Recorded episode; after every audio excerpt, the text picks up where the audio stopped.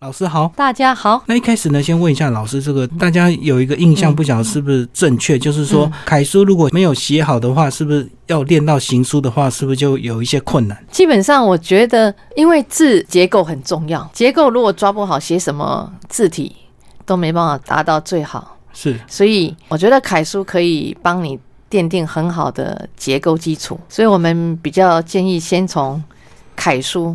而且楷书是我们从小学的书体，对对，会比较熟悉。然后把它练好以后，再来练行书，我觉得会比较，诶，驾轻就熟。所以这样子步骤是不是就一样？就是楷书、行书、草书这样子，一定要照这样的一个顺序，不可能说你楷书写不好，突然草书就写得很好这样。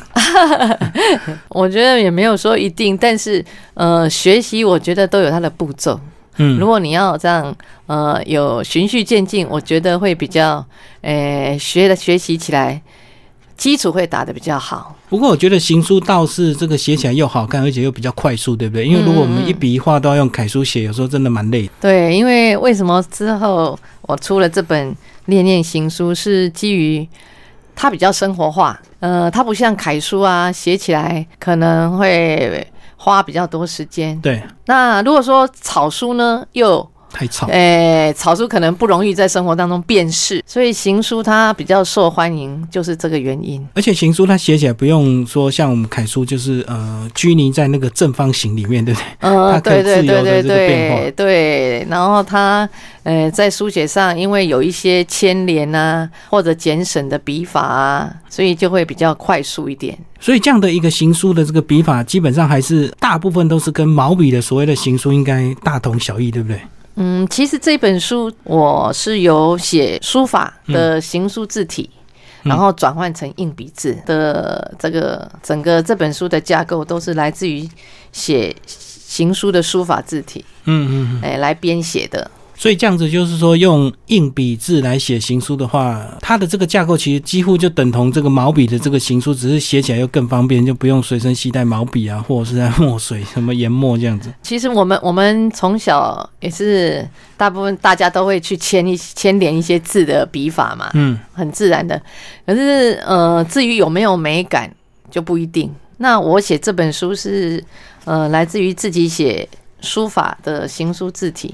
来转换过来，然后这中间诶有一些呃行书的要领，最重要就是那个结构，我们是来自于历代的书法的碑帖。嗯，那我们知道历代的行书书法的有名的书家非常的多，嗯，碑帖字也很多都写得非常好。如果我们能够来临摹这些古人的书法家的字体。结构上就会写出美字。呃，所以这样讲的话，这个呃行书它要让我的这个笔触啊，这个行云流水的话，还是有一定的一个规则，对不对？不能够自己乱拉，就对。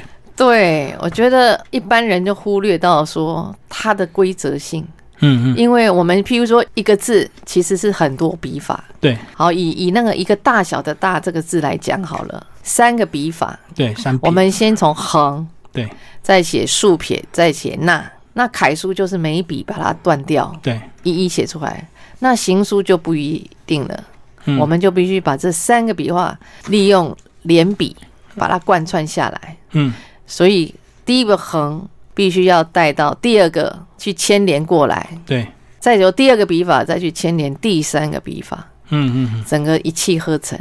所以这在三个笔法当中，我们可以先练第一根、第二个连笔，横跟竖撇怎么连，然后我们再练习竖撇跟捺又怎么连。这样的话，两个两个，你把它练好以后，三个笔画一气呵成练起来，我觉得你就会写的比较流畅哦。它的气脉你能够贯穿下来。如果你没有经过这些连笔的训练，你可能一样画葫芦，人家怎么去连，你就跟着他这样去连，你可能没有个主轴，所以写一段时间下来，你没有办法自运。可是当你如果有这些笔法的连笔练习之后，我觉得你不管什么字给你，你自己会有这个连笔的概念。就可以写下来了。那其实刚刚讲到连笔，就是所谓的这个运笔的这个规则，对不对？那不是只有连笔，那其实呢，哈，嗯，老师整理出非常多的这个，哎，等于是有十三条一个基本的一个这个运笔的一个方式。哦，有十三个。我们经常在写行书的时候，会有一些专有名词，也就是你在运笔当中会出现的一些线条。那我就做了这个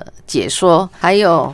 示意图。这个示意图，我觉得会比较让人家容易理解。对对对，因为名词解释的话，其实呃，直接看图示的话是最快，所以这个，所以在下一章呢，就直接做个呃，做一个范例，对不对？那刚刚讲的这个连笔，其实呃，如果连的这个若有似无，那就叫游丝，是不是？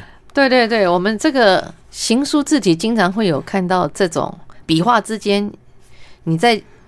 要连接的时候，这个笔在空中运行的轨迹，然后就会出现有像丝状的线条，就等于有点这个力道比较减减轻，所以对对对，笔触就变变轻，就对。对，然后我们也称为虚笔，嗯，虚笔这一段的游丝线条不是笔画的，不是这个字的主要笔画，只是为了牵连所留下来的痕迹，嗯嗯，所以它是虚笔。那真正字的笔画，我们就称为实笔。所以这个虚笔这个游丝啊，它的目的是不是就是为了字的好看跟这个呃写字的速度会比较快这样子，不用说提笔再重新再下笔这样子。嗯，是因为就是要我们要一气呵成，嗯，一个字不管它有几个笔画，我们就要从第一笔一气呵成，所以中间都有去连接连接。那连接当中，你笔必须提起来。对对对。哦，笔一提起来就会诶造成这种油丝。嗯，那也不一定要有，也不一定，因为当你提高的时候，可能没有留下任何痕迹。嗯，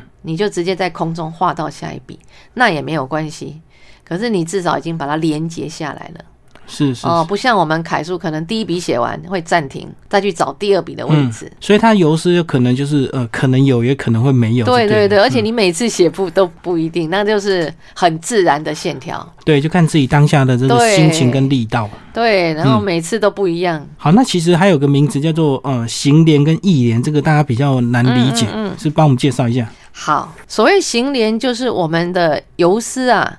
在形成的过程当中是很清楚、很清楚连在一起，没有断掉，就把我们称为心连。那如果说因为你提笔的高低哦不一样，那游丝可能会断掉，但是它还是一连，就是我们经常讲笔断意连，就是这个意思。就是说，他还是有把这两个笔画连贯起来。嗯，那个游丝并不是每次都会很清楚的从头到尾都连起来，它可能在空中断掉了。哦，所以有形式上的连接跟意识上的连接。那如果断掉就是意识。就是我们经常讲，哎，笔断意连。嗯嗯，对。哦，就是说我虽然没有连接起来，可是我们看到它这个脉络，嗯，还是可以看清楚这两个笔画有连接起来。就是中间好像感觉突然被立可白涂掉一小段，就这样，所以就是有点就变一连，就对。嗯，对对对对。好，那接下来叫做代笔跟接笔啊，这个是代笔，就是有点类似起头的那一笔，对不对？对，就是我们两个笔画要衔接，那第一个笔画写完，你要带到第二笔的时候，你就会那个笔会很自然的提起。因为你必须在空中开始运行到下一笔，这个一提起会留下一个一点点的小勾勾吧？对，哦，那个形状我们称为带笔，就是要准备带到下一，嗯，把你的铅笔要带到下一笔，然后也会提早落笔，提早落笔，提早落笔也会形成一个笔尖会留在纸面上，那就称为接笔，好像有一个人丢球给你，对面有一个人接过来，嗯嗯，这样。带跟接的相关，也就是把两个笔画就也是把它互相呼应起来的。所以带笔就是丢球的意思了，那接笔的话就等于是接球。对，所以它大概都是笔画跟笔画中间。那如果笔画的第一笔跟最后一笔就没有带笔跟接笔的问题，就是两个笔画之间。嗯，对，对对对，就是那第二笔跟第三笔又有它的带笔跟接笔。对，是是，对对对，大概是这个嗯意思。好，那如果字真的要写的好看，那个圆转跟方折就最重要，对不对？就是整个形要让它漂亮的话，我们什么笔画要圆一下，什么笔画要折。对，这个笔画之间呢会有转折。嗯，那楷书大部分都是折笔，就是很方正。对，转弯可能是尖尖的，就是不能乱圆就对了。哎，比较哎，在楷书部分，因为它比较挺拔，嗯，所以就是转弯的地方就是比较呈现折笔，有角度。那行书呢？圆转的笔比较多，它在转弯地方就是圆的形状比较多，没有那么尖。这样一方面也速度会比较快，是。所以我们说为什么写行书比较快？我觉得这转折也是一个原因，是因为我们很容易叫圆转过去了。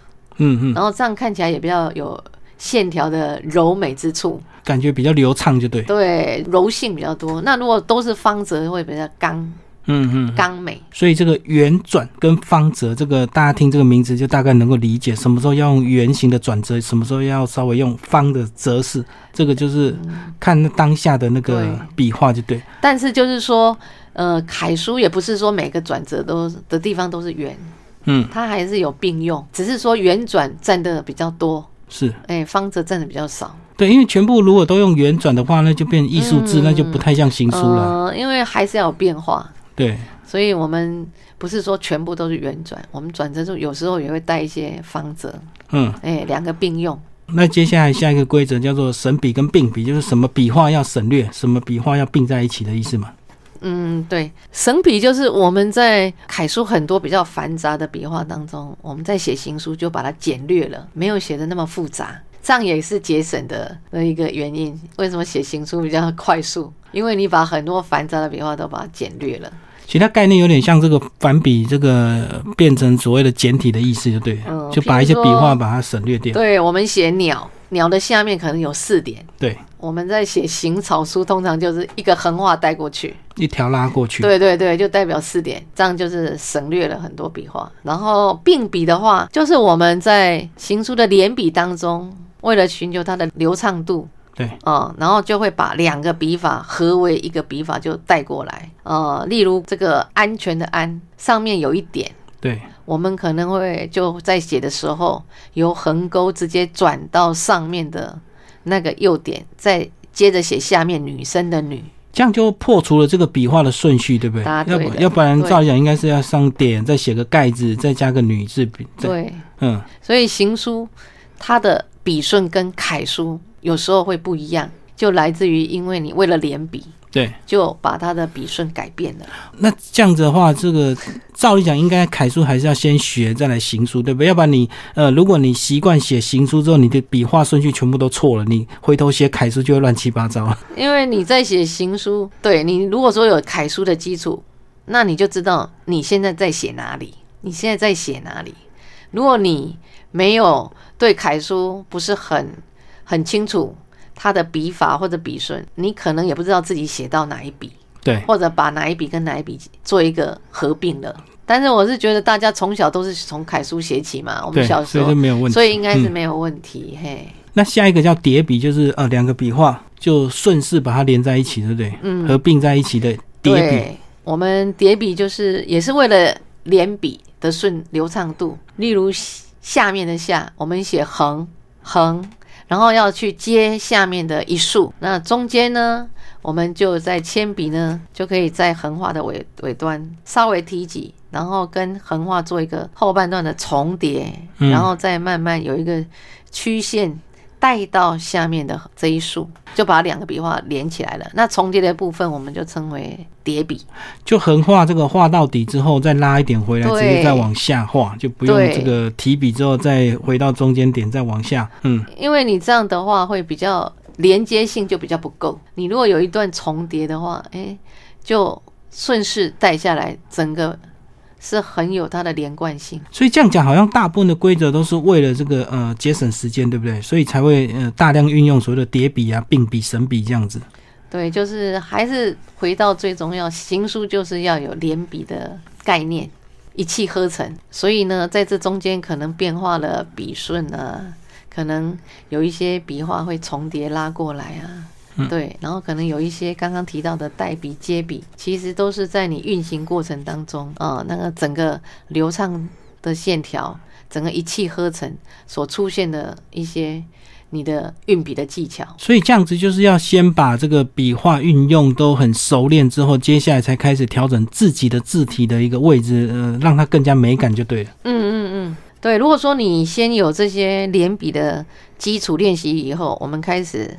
就写字体，那字体的时候就开始要讲究它的结构喽。这时候我们可以参考很多历代书家，嗯。的一些行书字体，这样会帮助你，呃，把结构抓的比较好，然后字形也比较优美。那我们往后翻了，翻到这个字帖的练习帖的部分呢，这个听众朋友或许会很好奇，说，哎，那行书不是他也是追求一些艺术的美感，那为什么他练习的这个格子还是要用楷书的所谓的正方形？因为他有时候我们线会乱拉，拉的很漂亮，拉的很长，这样子会突破那个框框啊。嗯，主持人问的非常好。呃，其实行书它是比较，呃，书写上比较自由的书体。对。不能框架在一个十字格里面。那这本书我为什么前面还是用十字格，呃，来做练习？是因为，呃，对初学者来说，其实还要有一个嗯一个范围的规范，这样比较能够抓住这个运笔的要领。所以我还是用十字格让大家诶来做练习，然后直到后面后半段就自由了。呃，我们练习完基础篇以后，我们开始要运用的时候。呃，我就采用这个直行的直行的格子，让大家来练习，是这个原因。那而且我这一本是采用直式练习，因为直式书写才能够带出字与字间的连贯会比较好。嗯，如果我们横式书写，第一个字要跨到左边，那个连贯性不是很好。嗯，虽然我们现在生活当中不是经常是横式的书写吗？对。但是我们想一想，我们。中国的书体从古时候书法家字体一路下来都是直式，嗯嗯，其实有它的道理，因为这样的字与字之间的衔接会很顺畅，比较流畅哈。对，这一本书就是后半段开始。运用的时候，我们就回到诶比较真实的书写面，就是要采取直式书写，就是已经跳脱这个正方形，就变成一个直式长条，然后一个字一个字怎么连，甚至呃一个字跟下一个字之中也可以运用一些虚笔的方式去连接，就对。对对对，其实我们这本书一路下来哈，整个学习的脉络就是从很简单的两个笔法之间的衔接，然后再到字与字之间怎么衔接。然后到最后，你要成篇的时候，成一篇作品的时候，行与行之间也要怎么衔接？嗯，这样你整个呃一篇作品就是有达到行书的特色。对啊，我们到最后有就看到就是写几乎这个呃一大段的这个文章哦，那这样子看起来这个哎一整篇看起来就有点是呃整篇的一个美感哦，就已经不是这个每个字每个字它应该多大，对不对？呃，对我们。写行书作品有几个要领，嗯，哦，第一个就是大小要错落。我们中国字不是把，呃，每个字都称的一样大，不管写什么书体，嗯，因为它是一个艺术性，要变化很多。那通常笔画少的，我们会写的比较小，嗯嗯，笔画如果比较呃复杂繁多，我们就会写的比较大一点，哦，大小错落。还有我们字与字间的距离会比比较小。称为字距要比较小，会缩短一点。但是行距呢，行距会比较宽。嗯，这样看起来才有行气。对，这样一篇下来，哦，你就知道，哎，这个这边你写了三行或四行，这叫行气。嗯嗯嗯，所以通常在写作品，字句小，行距大。嘿，大。嗯，然后再来就是笔法之间也要做变化。嗯哦，因为这个行书它的变化比楷书多，就来自于呃它的变化性非常多。譬如你的作品里面同样一个呃笔法，譬如捺好了，出现很多捺，那你这个捺的笔法就要做变化。哦，不能同一直同样，不能都用同样一个捺的角度啊，或者写写法下来，我们可能会变化成长顿点来代替捺。对，哦，那还有这个。字的部首，字的部首，如果在这一篇作品里面有出现一样的，譬如幕布出现很多个幕布的字，嗯，我们在部首方面也要做变化。那我在这一本书里面也有一个篇节来练习部首，啊，部首的是怎么由楷书来转换回行书。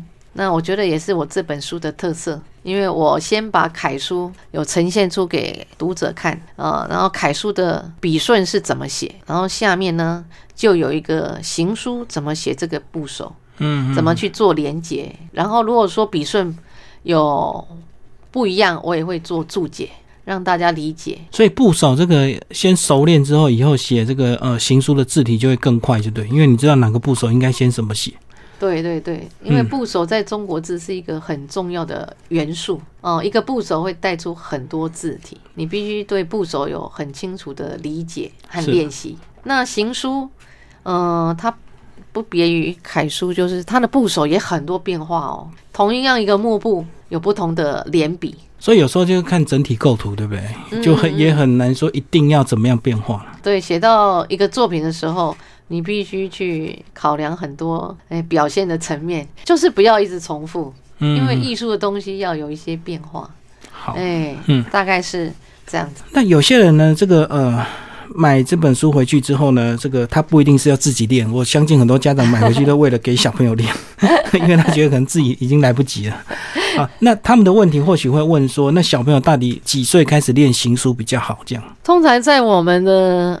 小学的学程里面，以书法课程来讲的话，是高年级就可以开始啊练习行书。嗯，高年级开始。对啊，可是有时候家长会怕说，他楷书还没写稳，他就突然练行书，他就楷书整个这个字体就崩坏。所以是不是应该，呃，会不会觉得说，到了国中或高中，等楷书比较稳之后，再来练行书会比较好一点？老师，你个人觉得呢？我觉得硬笔字会比较简单，嗯，比书法来的简单。那因为你掌握那个铅笔。呃的流畅度会比较顺，所以呃，我觉得高年级其实可以开始练行书，因为他基本上已经对楷书已经有一个很清楚的概念了。但是我最近也开始带一些小朋友，哎，去来做连笔的训练，嗯，比如两个笔画怎么牵连，嗯，那我是这样看呢，因为。把它看成一个线条的游戏，引导孩子做。哎，这两个笔画你怎么去连起来？然后你怎么提起来？哎，不要那么严肃，说你一定要写字，你只是在把这个两个笔画做一个连接的一个动作，然后带他们把怎么把笔提起来，怎么画到下一笔。嗯，那我们哎发现孩子也蛮有兴趣的。就是把写字课变成所谓的这个呃图画课，就对。对对对，就是说，感觉像画图。对于说，譬如说比较小的年纪，比如说哎三年级小朋友，你也可以让他尝试，不是从写字开始，从基础篇的两个连笔开始，哎，让他们做这样的基础练习，线条游戏式的。不过这个也要家长能够理解啊，不然这个家长有时候这个，因为小朋友如果玩久了，这个回去写字，搞不好一不小心 他就变成连笔，那家长如果不了解老师的用心，可能就有所误会，就对。哦，不过我我是觉得啦，当然还是他有适用的年龄啦。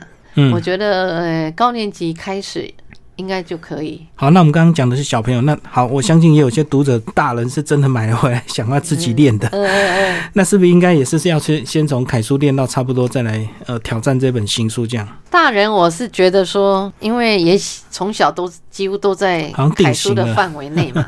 哦，楷书的范围内。应该对楷书的呃笔画啦、结构啦都有很清楚的概念。嗯嗯。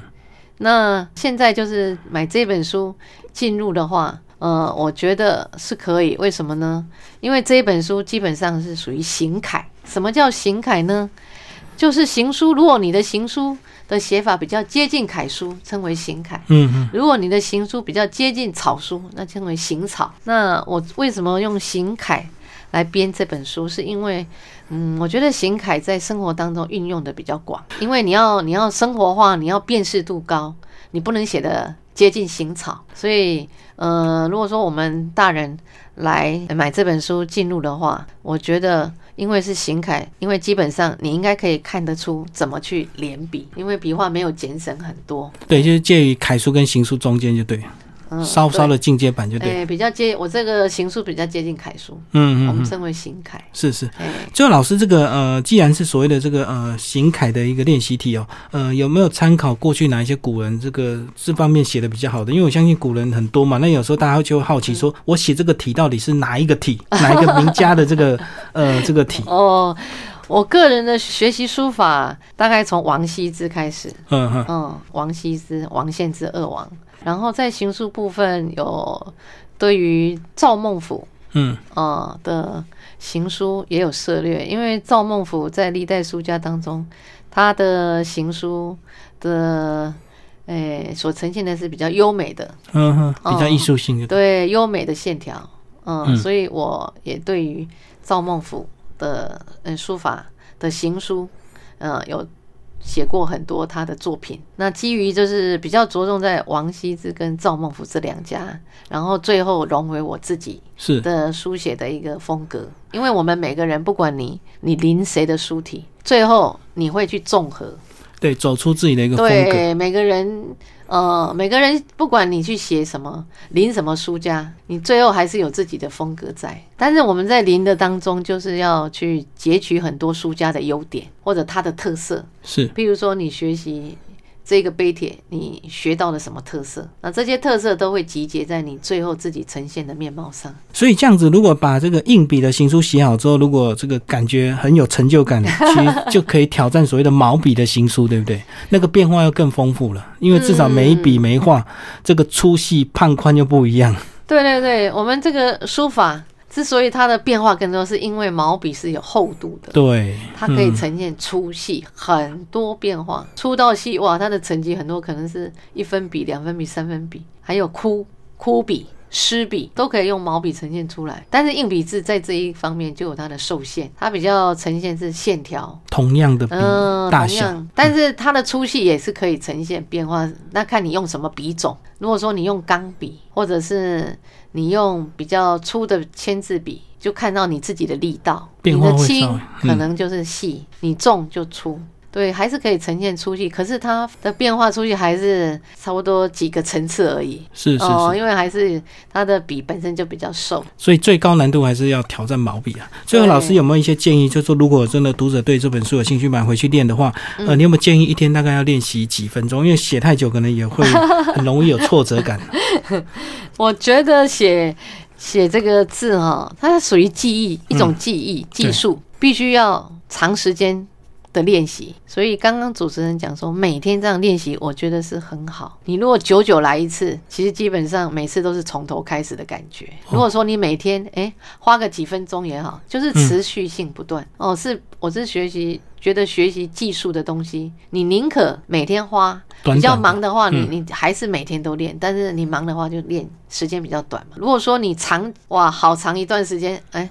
练了，然后又隔一个很久再练，这样的效果不是很好哦。因为我们手必须去熟悉这个笔画之间怎么带。你天天这样同样的动作这样做的话，不是会马上了解吗？比较熟练，就是我们肌肉要记忆，就 对。对对对，肌肉还是有记忆性。对，所以你要天天写，天天写，他才会慢慢对这个笔画，他就知道定型，他就知道这个笔画该怎么写，就不用刻意去记了。还有就是我在。我觉得学习什么东西就是你的理解性，你能不能理解你现在练习的东西？你不是一样画葫芦，做做一种好像照单这样子画来画去。你要理解你现在，诶，比如说你在做这个连笔，你是哪一个笔画连哪个笔画，然后之间其实也有力道的轻重，什么时候你要把笔提起来连接到下一笔，这个部分你必须去理解它。这样以后才能够应用。那我们今天介绍这个练练行书哦，那其实它就是呃介绍行书的一些基本规则，以及呃后面有一些字帖可以让听众朋友练习。那后续有没有打算再呃再出版这个行书的这个字帖，让大家练更多的字，或者是呃一些难度比较高的字，笔画比较多的？嗯，我觉得这一本是算作基础功哦，从很简单的两两笔。一连两笔一连练习起，到一个作品的呈现，我呃是做一系列这样的引导。那接下来我的想法是，就是会写一些作品，嗯，写一些不同的作品形式，嗯，直接临摹就对了。对对对，就是直接，但是也要注明说这篇作品的形成是它的过程。这样我觉得对于读者来讲，他能够除了练习，可以。自己之后你怎么写作品，自己也可以去做一个练习，不是说一直在临摹。嗯，如果说你知道一个作品的要领要怎么去形成，当你自己要自运一篇作品，你就有一个方向。大概我会朝这个方向来来来出下一本书。对，所以听众朋友不要急，先把这本练好，大 概练练个三个月，这个三个月后，大概新书的一些呃下一个作品集，应该老师就会再出了。嗯。还在规划，只是说，我觉得基础功是要花比较多时间。如果你能够呃融会贯通的话，这样的话，接下来不管写什么作品，应该就会比较驾轻就熟。其实最简单，我觉得先从自己的签名开始练起啊。当你签名签的很漂亮，被人家赞美之后，你就会有信心的。因为如果你签名还在签楷书，就很逊嘛，对不对？对，我们在一些场合，如果说通常签名还是着重在行书，对，所以我也很希望说这一本呃书，如果大家练练习当中也开始想一想，你的名字是什么笔画跟什么笔画去做连接。嗯嗯。例如，呃，主持人您姓李。对，那木子李呢？这个李是横，再来竖。那横，我们写到后面要怎么带上去？签一竖，虚笔哎，哦，虚笔上去，然后再写一竖，拉下。那竖呢，会一个带笔上去去连斜撇。对，斜撇写完呢，又有一个代笔去连长顿点。对啊，长顿点写完，你可能还要去衔接下面一个字。所以这时候有一个我们的字呢，其实有上下合体。对，跟左右合体，那还有一个独体字。那我在这边也说明，啊，我在这一本书里面也有针对这个字的结构做一个怎么样做一个连接。例如上下合体，就是说刚刚这个我们提到木子李的李，上面一个木写完了的最后一笔是不是长顿点？对，哦，长顿点会轻轻有一个代笔去接儿子的子，那个子的第一笔的第一笔，嗯，这也要做一个连贯哦，上下。才好看，也就是呃上下合体的字，就是上面上方的最后一个笔画跟下方的第一个笔画之间也要做一个连接。嗯嗯。那左右合体，例如我们举一个格子的格好了，有一个幕布。对。幕布最后呢，这个撇挑，我们的行书的幕布是横竖，然后加一个撇挑上去，这个挑就会要衔接右偏旁各的第一个斜撇。对。譬如要去做衔接。这样才能够整个字连贯下来，所以要上下连，也要左右连，对对。然后独体字没有分上下左右，那可能就第一笔一气呵成到最后。譬如“知乎者”的“知”，嗯，从一点再来撇，再来转，最后哦长顿点，这样做一个结束。那写字其实，呃，我觉得很多人会觉得行书就是很快嘛，就那么噼里啪啦一直，哎，从头一直串联下来。其实写写字要有节奏感。也是在这一本书里面，我有个篇章，就是希望大家写字其实有就像音乐的节奏一样，它有时候必须停顿，有时候又比较快速。那这样呢，写出来的就能够显出它的。那节奏一有的话，哎，轻重也有了，那个美感才会增加。这本书呢，推荐给我们的听众朋友。那听众朋友如果对这个后续的这个练字还有相关的问题，或者是你想要直接跟着老师学习呢，欢迎这个搜寻老师的粉砖哦，黄老师练字交流室。老师现在有在教，直接在开班，对不对？这个交流室就是目前我的想法是，我会把这一本书的呃每一个章章节的重点。都做一个实际的示范，然后抛在我自己的交流室里面，就录影片就对。呃，对对对，我是觉得这样可能会更清楚怎么运笔。老师现在还有在师大开课吗？哦，有中山社大，中山社大哈。对，那基本上我开的课通常就是书法跟硬笔字一起，书法跟硬笔字一起教授。例如这个行书，刚刚主持人有提到，如果写成书法可不可以？其实也是可以，概念是一样。所以我。我在教授书法的行书的时候，也是从连笔开始，是，也是从这本书的架构，只是用换成毛笔来书写，嗯，然后有粗细的变化更多。所以晚上如果去上老师的课，就很棒，就是至少不用再讲话，只要好好的练字就对。是希望说，只要示范完之后，大家就跟着写。希望希望说。呃，毛笔、硬笔其实是一体的两面，都可以来练习，概念是一样。哎，欢迎大家写书法也练字。哎，谢谢黄老师，那为大家介绍《练练行书》波斯智库所出版。